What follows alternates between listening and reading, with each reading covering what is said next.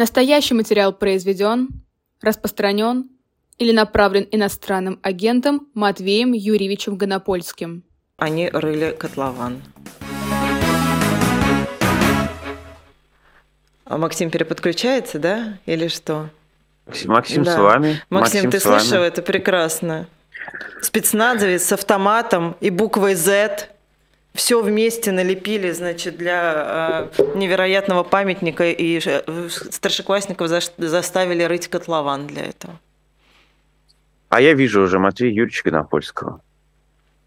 Матвей это большое Юрьевич. счастье. Это я даже не представляю себе, как ты на фоне э, зелени такой абсолютно прекрасный, какая-то весна, наверное, Италия, э, шампанское Почти. слева или справа. Почти, почти. Почти Италия. А, Матвей Юрьевич, если почти. прислушаться, еще птицы у него поют на заднем фоне.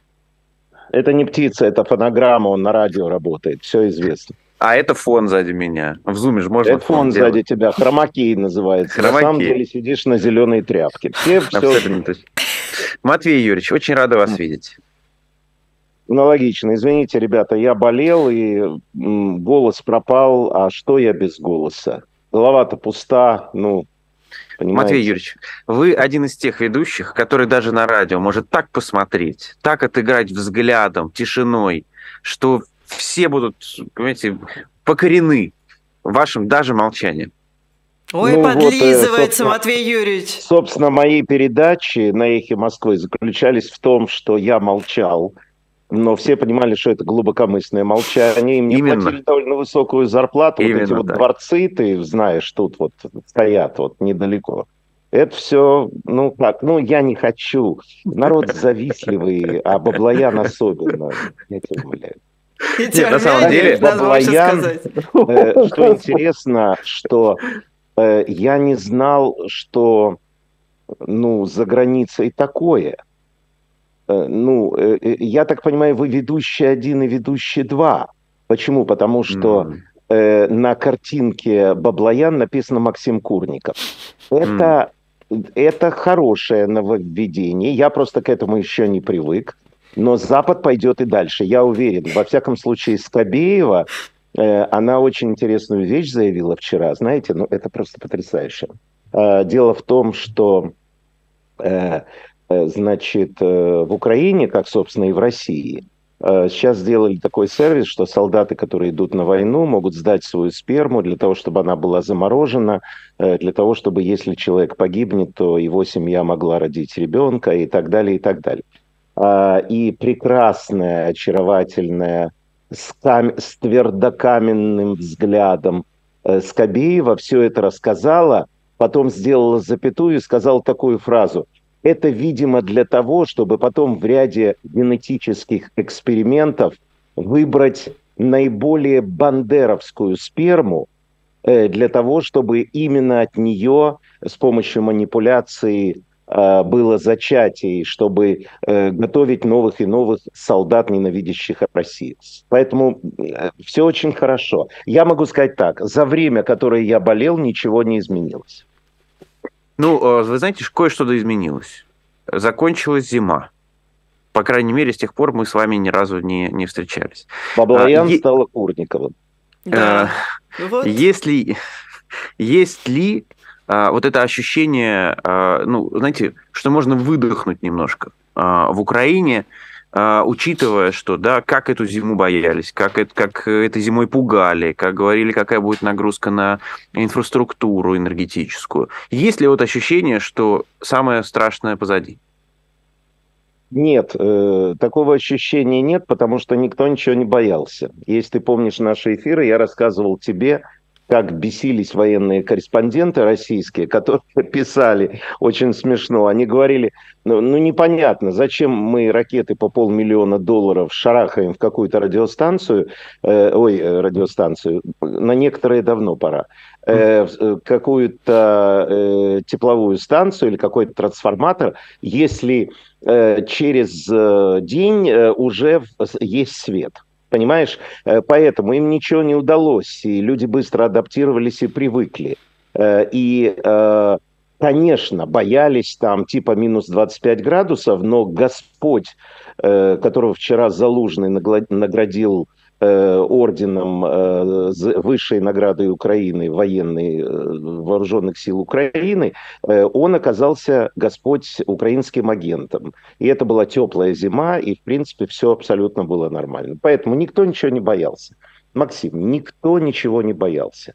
Люди, вот ты удивишься, ты не в войне в силу ряда обстоятельств позитивных, с чем я тебя поздравляю, но э, если, если или когда Россия окажется в войне, в настоящей войне, а это уже происходит, ты знаешь, по всей России, именно по всей, делают укрепления, отмывая невероятное бабло. Что сейчас творится в Крыму, это вообще трудно себе представить. Они там взяли подряд, убедили там кого-то наверху, что будет десант из моря – украинский, хотя украинский, у украинцев сейчас нет Черноморского флота и вообще нет никакого десанта.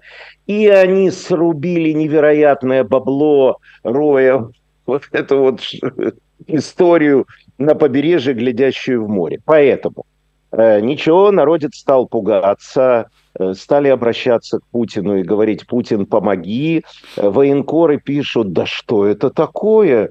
Э, почему это и у нас э, помнишь знаменитое видео, где э, вот этого э, Красовского, я его Красовка называю, э, Красовского, который неожиданно сказал, это ж пролетело над моей дачей, да, Красовский пролетело на твоей даче, а следующий снаряд попадет в твою дачу, поэтому меньше ходи на свою дачу. Ну, в общем, короче говоря, послушай, мы выдохнули – только в смысле, э, смысле того, что пришла весна.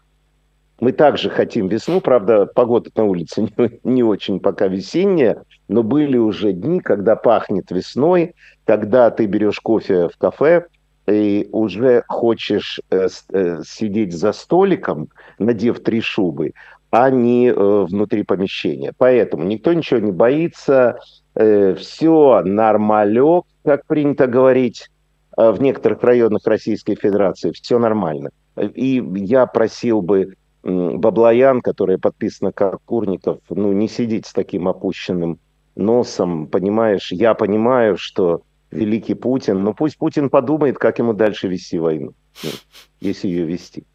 Все. Матвей Юрьевич, э, возвращаясь опять же да, к э, всему тому, что э, связано с Украиной в первую очередь сейчас, новости о выселении этих монахов. Да, понятно, что это история долгая, мы с вами о ней говорили, вы рассказывали нам о предыстории, о взаимоотношениях церквей. У нас был Сакина Мурзаев, который об этом рассказывал. Но как это сегодня воспринимается, как это сегодня выглядит, насколько это ну, какая-то, знаете, точка для споров или непонимания какого-то? Нет, ничего этого нет. Время идет, и время уничтожает все связанное с Россией и русским миром в Украине. Э, когда появилась Украинская православная церковь, то есть, собственно, Украинская православная церковь, э, не московского патриархата, а оригинальная, конечно, стоял большой вопрос. А, почему? Потому что более 5 миллионов э, прихожан у э, Украинской Православной Церкви Московского Патриархата. И был, было, это было еще при Порошенко, и было непонятно, как это будет и прочее, прочее. Но спасибо Путину за это. Путин поставил точку в, в этом споре, как это будет. Ну, так это будет, что все русское, все российское воспринимается в Украине как враждебное. Вот почему, ну, как-то э, стыдно теперь ходить в церковь, где поп из московского патриархата. Ну, как-то это. Поэтому Зеленский и правительство Украины, тем не менее, несмотря на невероятное давление, а оно было, не запрещают эту церковь как таковую. Понимаешь, да? То есть она существует. А давление со Но стороны прихожан? Давление... Давление, Нет, нет, давление со стороны, ну, скажем так, э, давай в духе Скобеева, э, как это назвать в духе Скобеева, бандеровцев и фашистов. А. Вот, бандеровцы и фашисты, да. Поскольку у нас тут везде бандеровцы и фашисты, э, значит, э, и поэтому, э, вот, понимаешь как, надо быть очень внимательным. Одно и то же явление э, можно назвать либо так, либо так. Ну, например, можно сказать, что их выселяют, а можно сказать, что закончился срок аренды ими в, э, того места, которое они арендовали. Ну, про мемориал точно так же в Москве говорят, знаете, закончился срок аренды, вам его... Конечно, правильно. Да, Нет, да. безусловно, безусловно, за этим лежит политическое решение. Безусловно, конечно. А то как же? Просто их не выкинули Э, ну, потому что санкций против самой церкви нет. Вот в этом отличие от мемориала. Их не назвали иностранными агентами и нежелательной организацией. Понимаешь, да? Поэтому они могут арендовать все, что угодно, и там находиться. Но Киево-Печерская лавра, в ней будет только Украинская православная церковь. А, можно, например, сказать, что это волюнтаристское решение. Да, но оно на фоне волюнтаристского решения Владимира Владимировича Путина вести кровавую войну и убивать украинцев. Ну вот и все, собственно.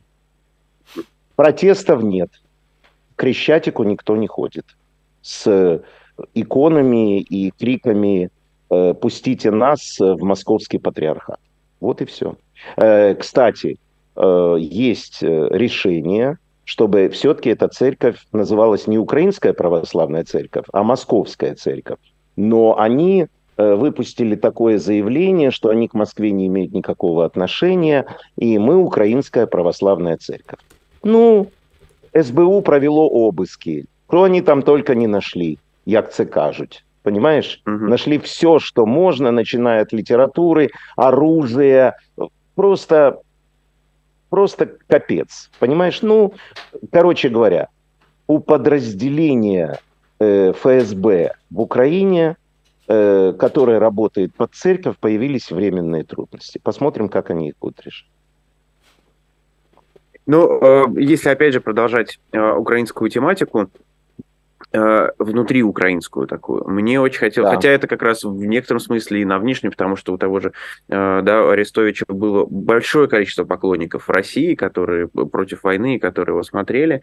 Э, вот прошел месяц, больше месяца уже после всей этой истории э, с тем, что он сказал, и потом, как он написал заявление об уходе.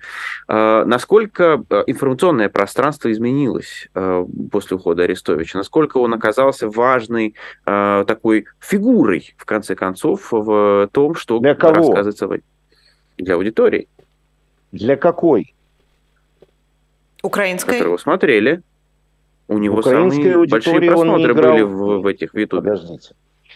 Э, значит, э, Арестович – это шоу. Арестович – это шоу. Это волокордин для тех, кто э, хочет услышать какие-то успокоительные слова для, для уха. То завтра все будет хорошо. Арестович ушел. Э, по-моему, он до сих пор ведет э, с эм, Фейгиным э, значит, вот эти вот передачи. Как это изменило картину? Он не играл никакой роли в информационной, в информационной картине Украины. Почему? Потому что, ну как вам сказать, он говорил свое мнение и фантазии свои. Э, Причем, я говорю это не в э, отрицательной коннотации. Понимаете, да? Это такой жанр. Ну, вот такой вот жанр. Ты с Украины, говорит Фейгин, ты знаешь э, эффект соловья, ты знаешь, что там наверху, у тебя есть какие-то сливы, а ну расскажи. И дальше... У него, у него просто была должность, и это, ну, имеет значение должность в таком контексте. Инфор... Должность и информированность – это разные вещи. Короче говоря, я могу задать... То есть, еще раз, э, э, Арест... я к Арестовичу отношусь абсолютно нормально. Это очень талантливый человек в своем жанре. Понимаете, да? Но сейчас, когда он ушел, а ушел он потому, что пережал, как вы понимаете. И сейчас я могу спросить, а что-то из того, что говорил Арестович, произошло? Ответ – нет. Война продолжается. Э, и вот эти вот фантазии, которые в конце концов дали Фейгину 2 миллиона подписчиков, чем я Фейгин, Фейгин потрясающий. Я его поздравляю, он мастер своего дела.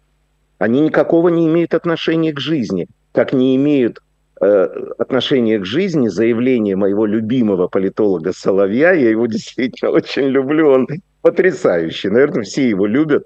Вот этой части, которая называется «Путин скоро умрет». Понимаешь, то есть надо отделять. Поэтому никакого эм, э, понимаешь, ну, ни, никакого изменения не произошло. Вот, например, если сравнивать с закрытием «Эхо Москвы», вот закрытие «Эхо Москвы» – это была потеря очень важной информации, которая ежедневно подавалась на стол российскому гражданину. Ну и не только российскому. Понимаешь, да? Но поскольку то, что говорил Арестович, были чистые фантазии, то это просто как будто ты... Даже когда он волшебник... был, занимал должность? Да. Как это возможно, простите? Ну, это возможно, потому что государственные секреты он не мог разглашать. Он мог говорить только то, что он мог говорить. Вот и все. Что ты не понимаешь-то, Ир? Ну, что непонятно-то? Он что, был сливным бачком? Нет. Нет. Ну, нет. Ну, так и что?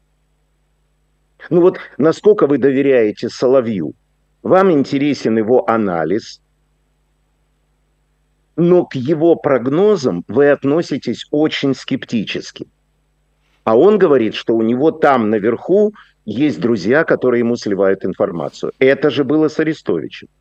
Еще раз, я Арестовича не ругаю. Угу. Он Просто жанр такой, окей. Это, это такой жанр, не стоит на это тратить время. Короче говоря, Матвеевич, да. Да, война, да. еще последняя фраза, война все расставила на свои места. То есть Арестович ушел, он сейчас ведет эфиры и так далее. Но информационную картину Украины определяют определенные средства массовой информации, Генштаб, вооруженные силы, Зеленский, который делает заявление и так далее, без фантазий. Нам фантазии надоели. Матвей Юрьевич, хочу вас спросить про вашего земляка. Кстати, может быть, вы были знакомы даже когда-то, может быть, пересекались Путин в одном городе. Медведев, кто? Фридман. Да. А, он буквально ваш земляк. И да. А, вы, наверное, знаете эту историю, Извините. как он пытается выходить, выходить из-под санкций и так далее. А, как вы это видите? Насколько справедливы и несправедливы такие люди, как Фридман, находятся в этих списках? Ой, я знаю Михаила Фридмана лично, мы, естественно, не являемся друзьями. Он финансировал джазовый фестиваль во Львове. Я туда приезжал, и мы вежливо, значит, ручкались.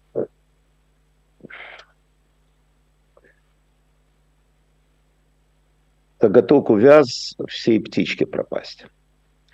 Э, конечно, Фридман, Авина я практически не знаю. Э, Фридман вызывает у меня позитивные эмоции, как у любого львовянина, любой львовянин. Да? Но э, он был вынужден играть по правилам.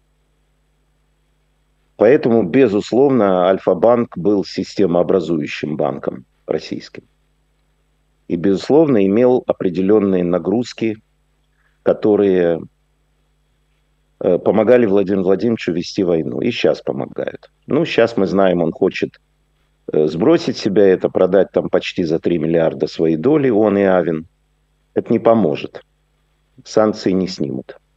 Э, судя по вот этим письмам, которые опубликовал Венедиктов в отношении тех людей, которые писали в поддержку его, чтобы сняли санкции, по всей видимости, я этого не знаю, он активно помогал оппозиции. Каким-то образом, я не знаю каким, чего-то он там финансировал.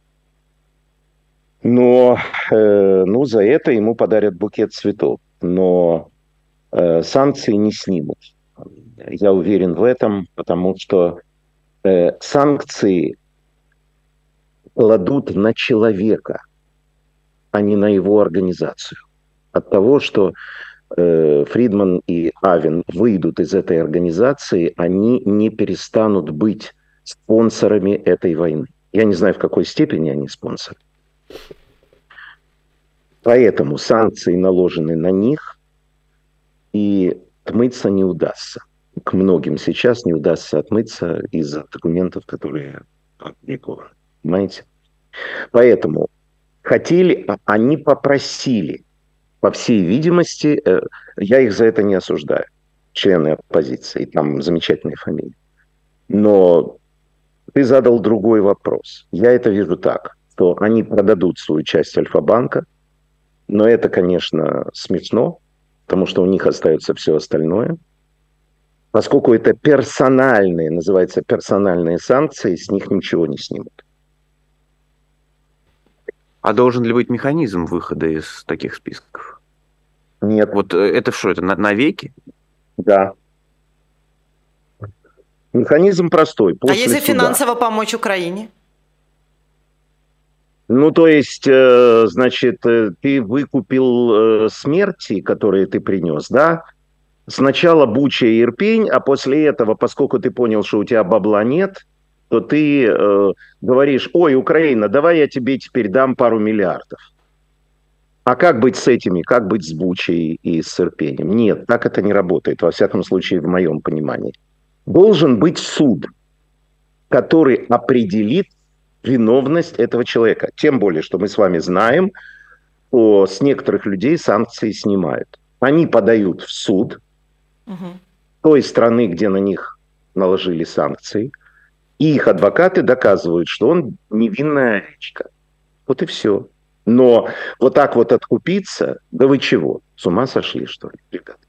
Тогда вопрос о том, как эти санкции вводятся. Разве это тоже не должно быть по решению суда? Вот сейчас это не по решению суда, это политическое, чисто политическое решение. Да. Причем непонятно, как основано. Оно непрозрачно.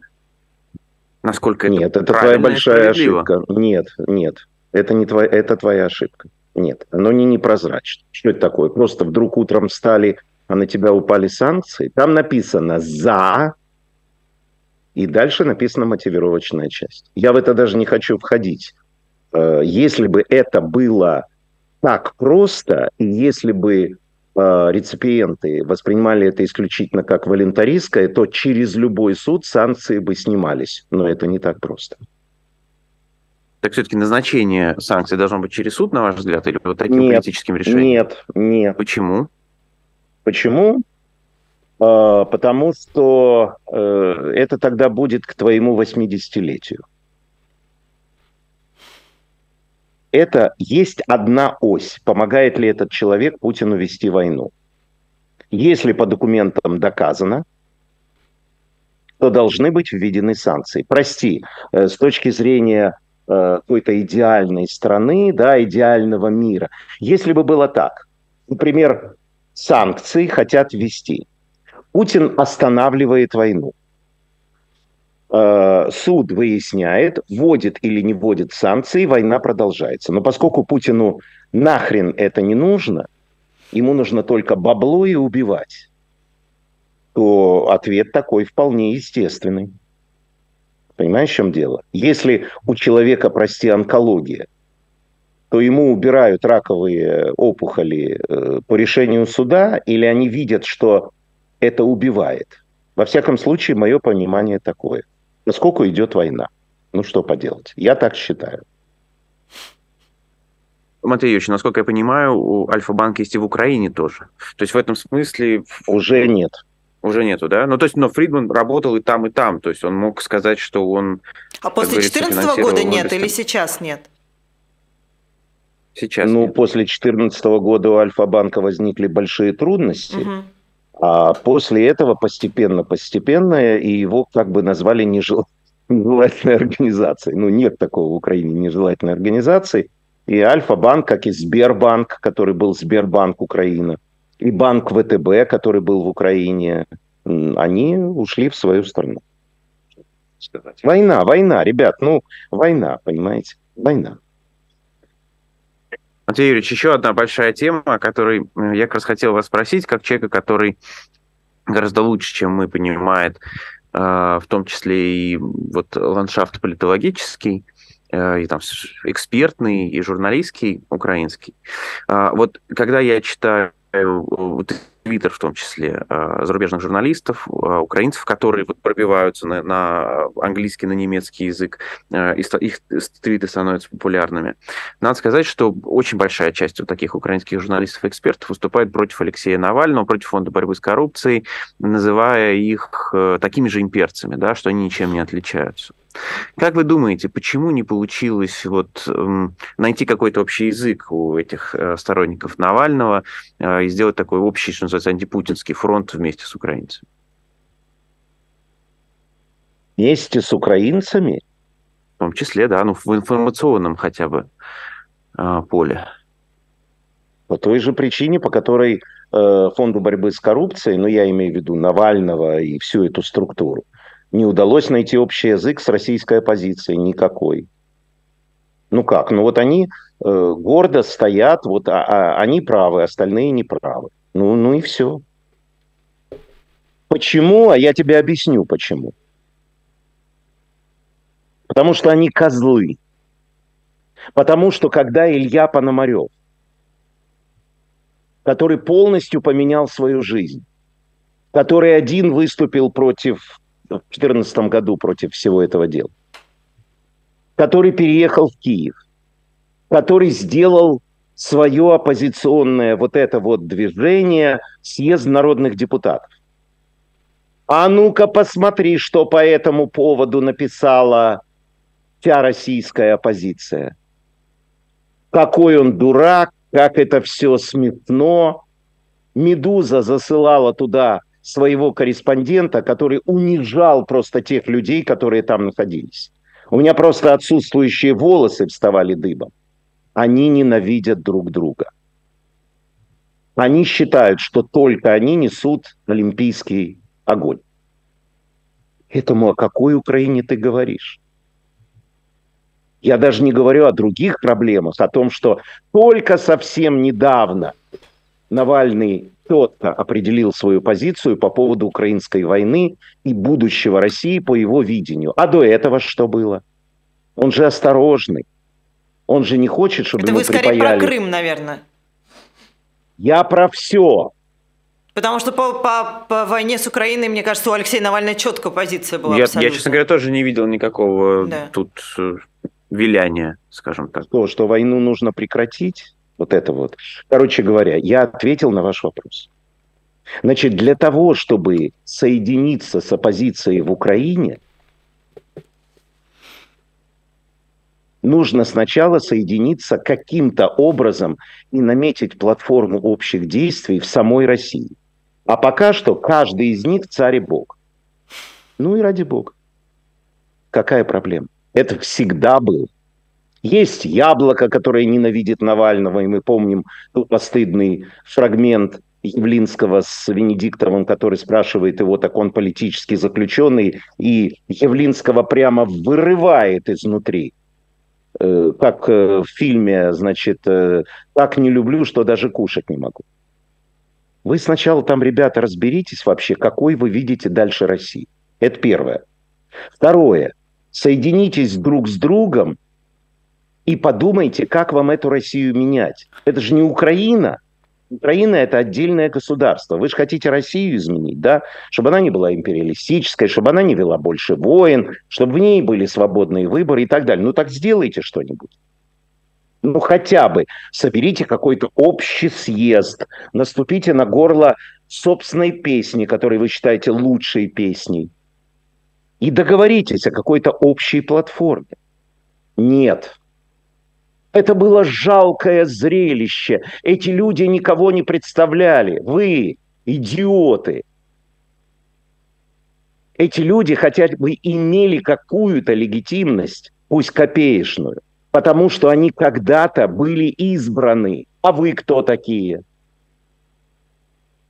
Кто вы такие? Я тебе страшную вещь скажу. Фонд борьбы с коррупцией который бесконечно пишет доклады, кто сколько украл, он как-то на себя со стороны посмотреть не может. Кого он представляет? Еще раз, я повторяю вопрос. Кого он представляет? Ну, Ответ. Навальный, Навальный баллотировался а в мэра Навальный, Москвы и получал а Навальный, огромное минутку, количество минутку. голосов на выборах мэра Москвы. И пока это, наверное, самая большая легитимность, какая только есть. Правильно. Но никто же не пишет, что это было давно, и теперь Волков кого представляет? Волков что, был депутатом? Э, Волков Певчих. был депутатом. Я, Волков я был депутатом в городской очень думе хорошо. Екатеринбурга. Певчих. Еще раз, послушай меня. Ты меня заводишь в, не, в ненужный мне разговор. Еще раз. Ты меня спросил, как объединиться с украинцами. Сначала русские объединитесь сами, а потом будете объединяться с украинцами. Потому что именно россияне должны навести порядок в своей стране. Никто их не будет оккупировать, никто не будет их денацифицировать, они сами себя должны денацифицировать. Все, вот мой ответ. Другого не будет. Матвей Юрьевич, отталкиваясь от того, что вы сейчас сказали, забыли, что называется, да, ФБК вы сказали, никто не будет России помогать, никто не будет ее денацифицировать, де деимпериализировать и, и другие идеи давайте сюда вставим. Но, вы знаете, опыт, в общем, подсказывает, особенно немецкий опыт подсказывает, да, что пока не приходят, не переучивают, 20 лет не объясняют, не возят по концлагерям и не показывают, ничего не срабатывает. Без помощи извне вряд ли можно попробовать Правильно, такую сразу страну, отвечаю как Россия. о помощи. Максим, никакой помощи извне не будет. Запад принял правильное решение. Не вторгаться в Россию. Не сделать того, что пытается сейчас сделать Путин, назвать эту агрессивную, бессмысленное убийство отечественной войной. Мы же с тобой видим, чем занимается Владимир Владимирович и его пропагандисты. Они уже забыли про Украину. Они говорят, что НАТО воюет с Россией, НАТО вторглась в Россию. Этого не будет. Такого подарка не будет.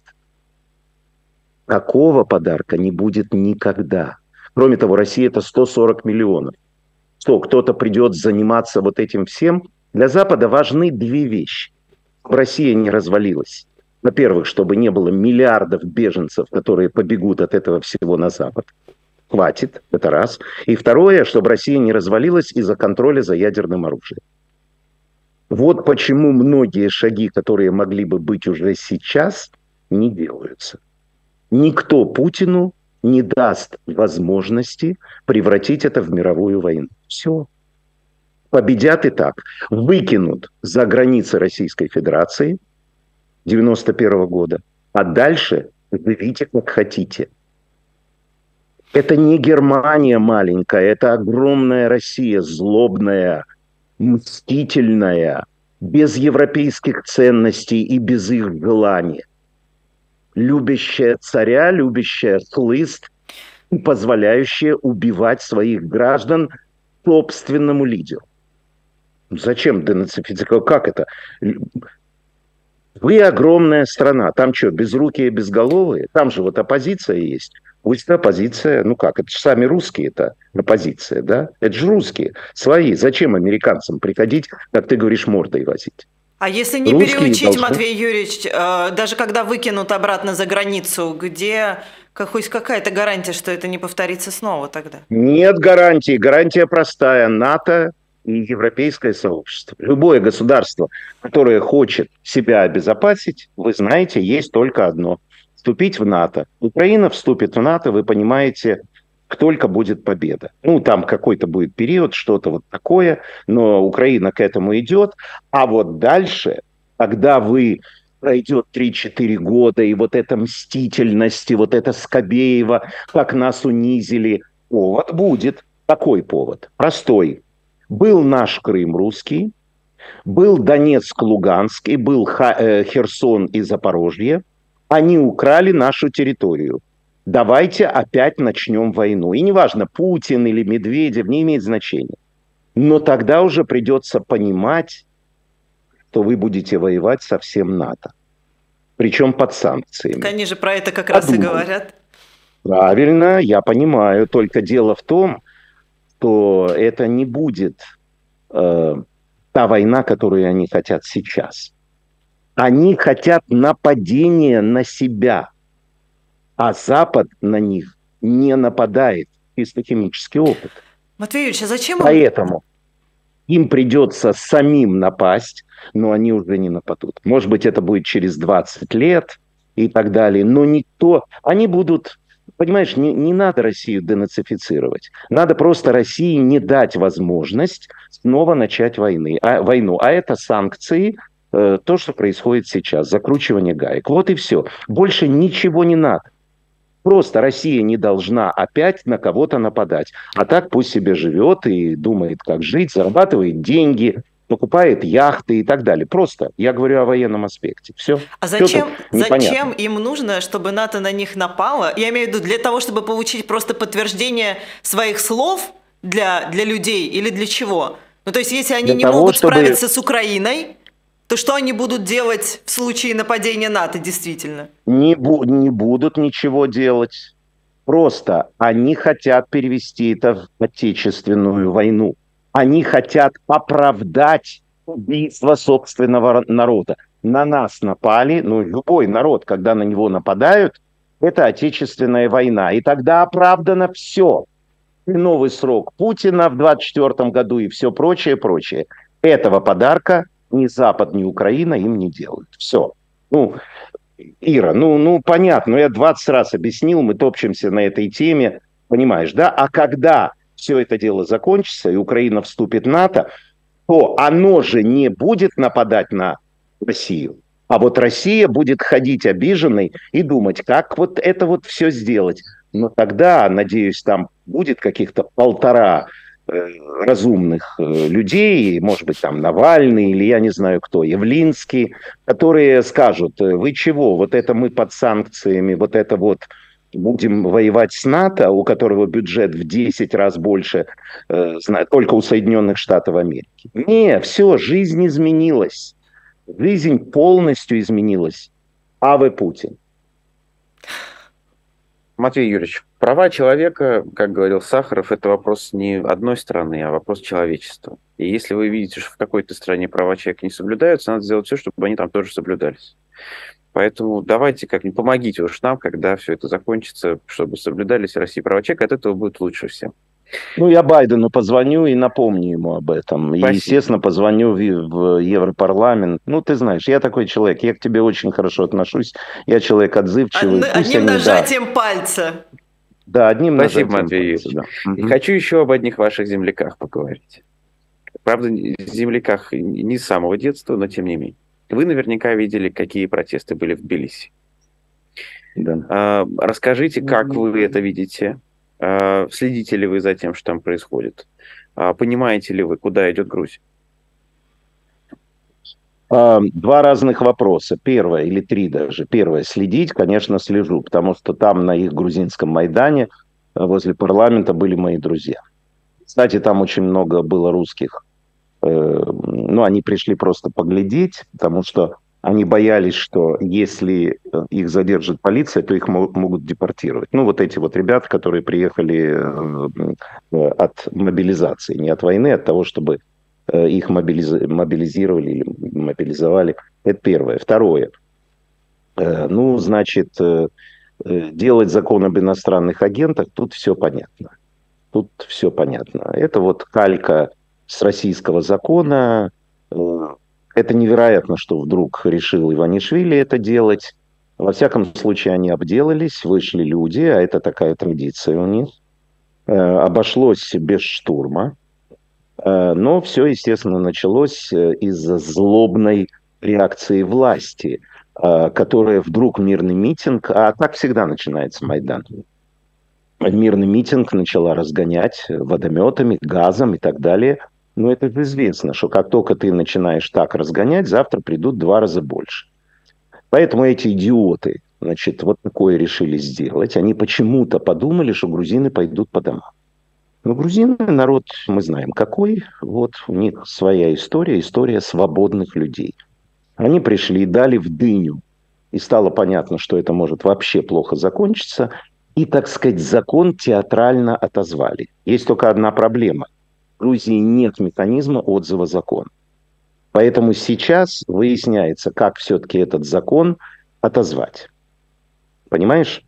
Но э, чем это закончится? Это большой вопрос, потому что э, даже я не знаю, как это объяснить.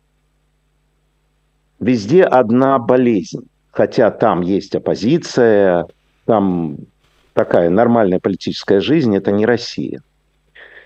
Но пожилые все равно продолжают голосовать за э, грузинскую мечту. Вообще издевательское название. Поэтому что будет дальше? Понимаешь, там в чем проблема? Там проблема в том, что есть свой грузинский крошка Цахис, который дергает за нитки, и все об этом знают. Это Иванишвили. Он вроде бы живет в своем особняке и ничего не делает. На самом деле это абсолютно промосковская крыса. Тут надо долго рассказывать, но это доказано, потому что когда он решил переехать в Грузию, каким-то странным образом ему удалось за огромные деньги в России продать все свое имущество. У него банк был и так далее. Он очень богатый человек. Самый богатый человек в Грузии. Поэтому он все покупает. Поэтому не имеет значения, кто там президент. Ну, мы знаем, Саламер Зурабишвили, она выступила категорически против этого закона, сказала, что его не ветирует. Но у нее никаких э, прав нет. Ветирует. Э, что? У нее никаких прав нет. Нет, нет, нет. Она может э, заветировать закон. Другое дело, что Вето можно обойти, да. Да. да, это можно обойти с помощью голосования в парламенте. Суть не в этом. Суть в том, что пока этот прыщ сидит в Грузии, в Грузии нет нормальной жизни. Потому что за одной партией миллиарды. Понимаете, в чем дело? Поэтому там путинский эффект, потому что перед выборами говорится, что будет единоразовая выплата или партия поднимет это самое. Деньги-то откуда? Блин. Вот. Поэтому я не знаю, что будет в Грузии. Я не знаю. Но в Грузии будет, скажу так, не так, как в России. Там есть политическая жизнь, там есть выборы, там есть политическая борьба. И хотя владелец главного оппозиционного канала сидит в тюрьме, несмотря на то, что пытаются убить Саакашвили, а, там кто-то теплится. Перейдет ли оно в пламя, жизнь покажет.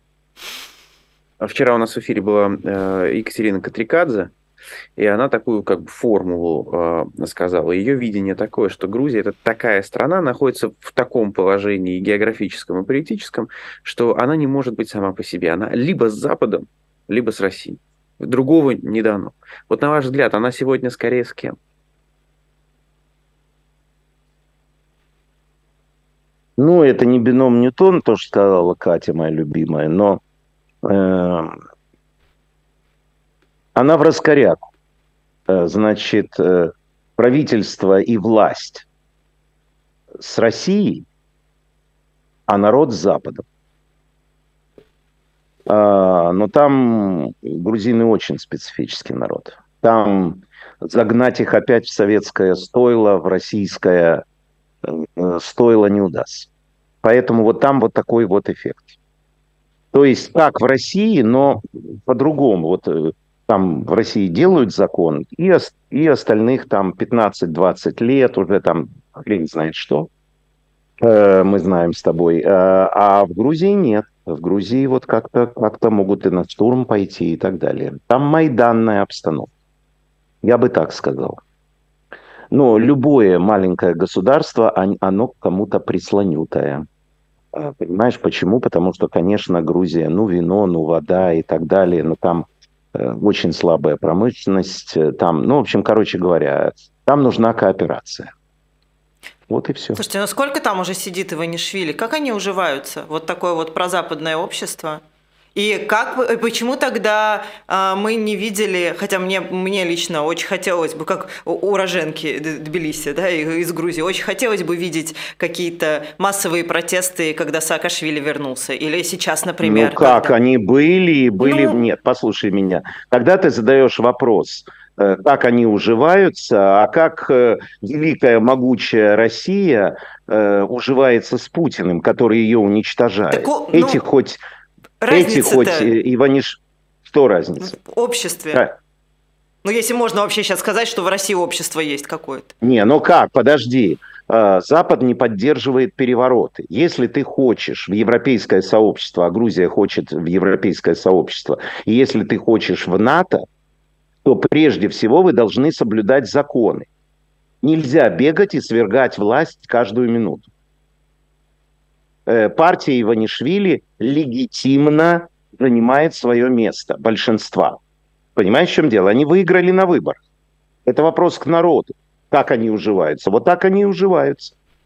Так Путин говорит, что он легитимен, так Орбан говорит, что он легитимен, вот так они и уживаются. Потому что Запад, понимая, что это правительство и власть абсолютно промосковская, он ничего не может сделать и правильно, потому что нельзя инспирировать и поддерживать свержение власти, которая кому-то не нравится. Вот с Орбаном, например, сейчас идет разговор, что их могут э, просто Венгрию выкинуть из европейского сообщества. Потому что то, что делает Орбан, то, что делает его страна, просто противоречит принципам объединенной Европы. Нельзя голосовать за войну, нельзя поддерживать войну. Нельзя поддерживать убийство. Орбан это делает. Но они же пока не выкинули. Поэтому это все сложнее. Понимаешь, в чем дело? И Украину ценят как раз за то, что в ней работающие институты, плоховато работающие, но работающие. Они работают, эти институты. Вот назначили человека, оппозиция критикует, э, на важнейшую должность одной антикоррупционной структуры. Там не было руководителя, его назначили. Да. За его прошлое, да, там критикуют? Конечно. Сразу появились э, его... Он э, сторонник э, Зеленского, э, и он в своей прошлой жизни э, как-то не понимая, что если ты занимаешься политикой, то закрой рот. Он там карикатуры на Порошенко писал и так далее. естественно, оппозиция задает вопрос, это почему его назначили? Чтобы он открыл 25 уголовных дел по поводу Порошенко? Но суть не в этом. Суть в том, что человека назначили, и эта антикоррупционная структура работает.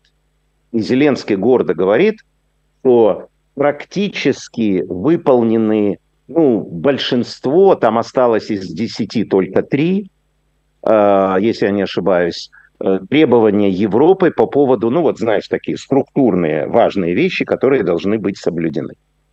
Поэтому, возвращаясь к Грузии, э, ну, можно, конечно, свергнуть власть, но получается, что это против народа. Получается, что меньшинство свергает власть.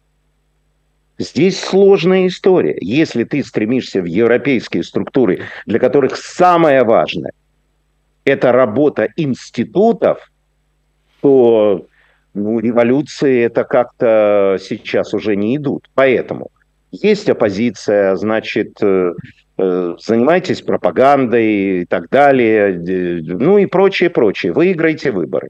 Все, и выкиньте э, этого Иванишвили к чертовой матери. Вот и все. Долгий путь. Долгий путь. Нам с тобой цветущую Грузию еще долго не видеть. Еще долго не видеть. Но, слава богу, в Грузии нет войны.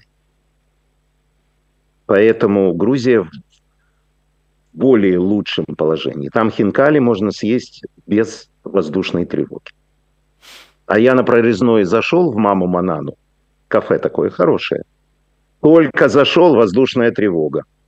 Они мне говорят, вы извините, мы при воздушной тревоге нас накажут, мы не можем работать.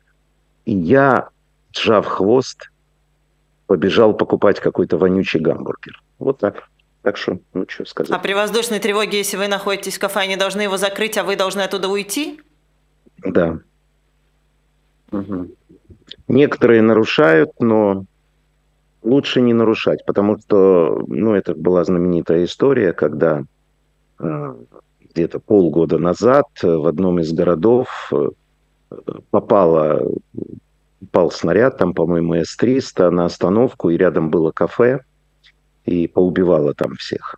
Понимаете, а была объявлена воздушная тревога. Сейчас э, вообще идет разговор о рассредоточении. То есть что-то надо делать с общественным транспортом, потому что вот последняя бомбардировка, которая была, то та, то же самое. Убила три человека, два прямо на остановке, а одна была рядом в магазинчике.